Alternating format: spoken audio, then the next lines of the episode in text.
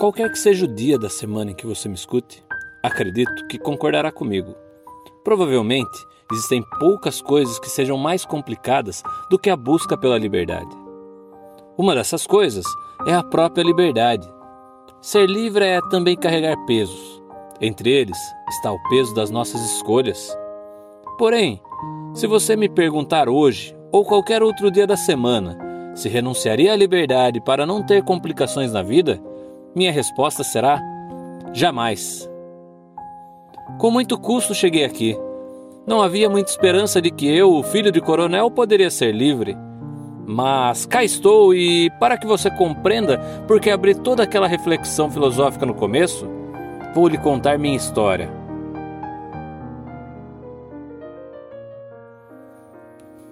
Nasci no interior do interior do Brasil.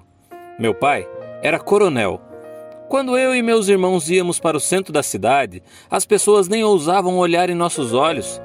Abaixavam a cabeça e davam bom dia. Quando criança, achava aquilo natural, afinal, o meu pai dizia que nossa posição estava acima de todos e que, se alguém ousasse olhar feio para nós, que lhe contássemos para que tomasse providências. Assim ele o fez no dia em que J. Barnabé reclamou quando meu irmão chutou uma lata de tinta que estava em frente à sua casa e deixou suja toda aquela calçada. Ele nem precisou ameaçar meu irmão ou fazer-lhe algum grande mal. O velho J apenas disse: Esses honórios penso que podem fazer o que quiserem. São os mimados. Essas 15 palavras rapidamente chegaram aos ouvidos de meu pai, que, sem pestanejar, disse: Vamos dar uma lição nesse caboclo. Quero o senhor J amarrado na praça para 30 chibatadas, para que ele e todos na cidade saibam que ninguém ousa falar mal da nossa família. Assim crescíamos, nosso pai cada vez mais forte. Era homem da política, assim como todos os seus amigos e nossos familiares. Na época, não sabia o que era nepotismo. Aliás, convidar parentes para participar de seu governo era praticamente natural. Eu só viria a saber que deveria questionar isso muitos anos depois, quando entrei na universidade. Mas isso não vem ao caso. Vamos voltar à minha infância e o poder que o Coronel Honório tinha. Certa vez, encontrei meu pai com a filha de Dona Joana. Ela era ainda nova, tinha uns 15 anos, mas vi muito bem o que acontecia. Meu pai lhe prometeu vida eterna e poucos meses depois tive minha primeira grande dor. Certo dia, mamãe não nos chamou para o café da manhã. Aquilo era muito estranho, afinal, todo santo dia ela religiosamente nos chamava às oito da manhã para o café. Perguntamos ao nosso pai onde estava a mamãe e, com um sorriso no rosto e a tentativa de fingir que estava triste, ele respondeu que ela havia ido embora.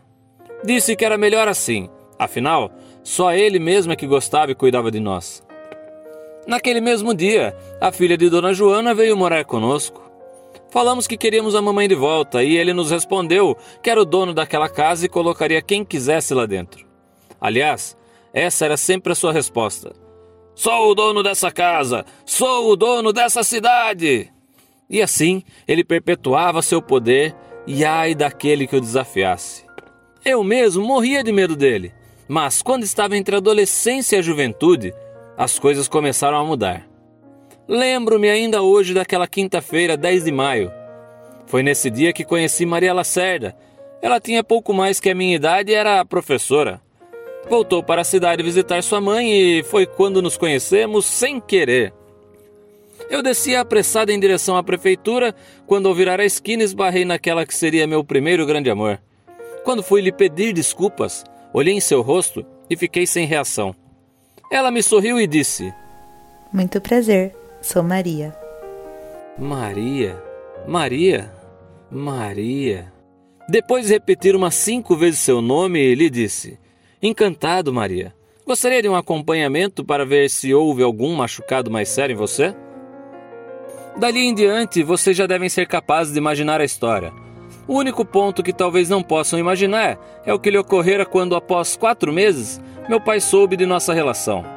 Ele prontamente me disse: Meu filho, não quero uma rapariga assanhada contigo.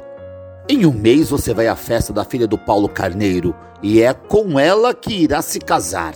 Naquele dia, disse a meu pai que faria o que quisesse e que não havia homem no mundo que poderia me fazer desistir desse meu desejo.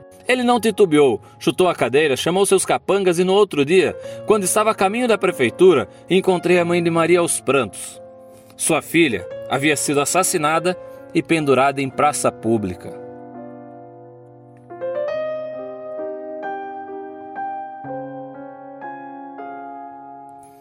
Voltei para casa e fui tirar satisfação com meu pai. Ele logo me disse que não era para eu gritar, que ele era o dono daquela cidade e de seus filhos.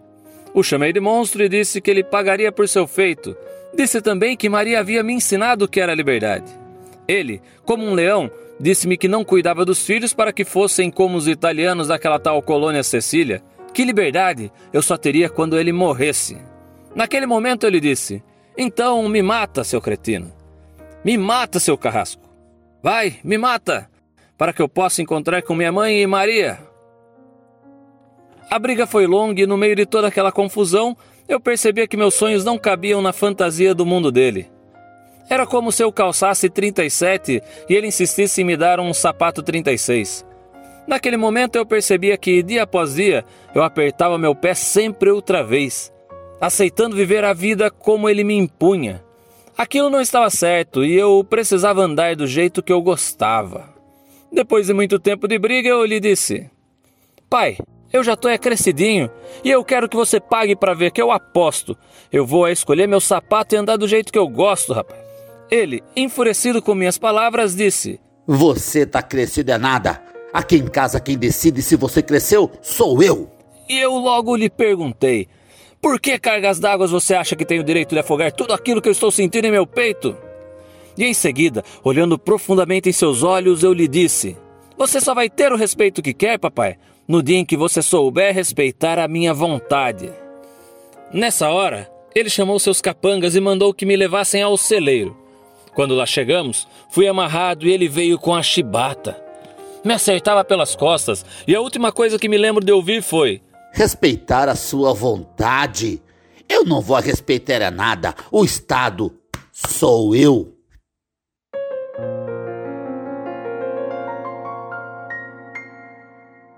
Você, independentemente do dia da semana em que estiver ouvindo minha história, com certeza irá concordar com esta minha ideia, a de que renunciar à liberdade em busca de uma paz fabricada é absurdo.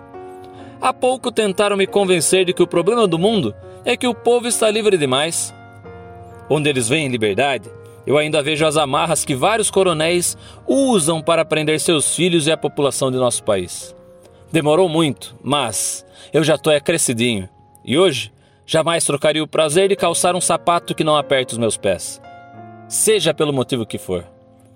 A liberdade, caros ouvintes. A liberdade está longe dos caminhos impostos. Enfim, liberdade para a liberdade.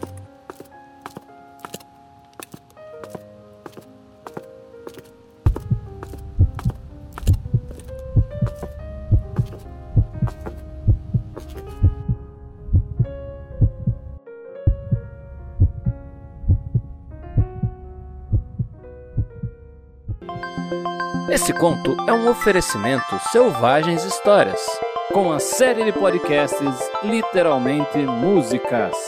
Fique atento e não perca nossas próximas gravações. Será que é a sua música predileta?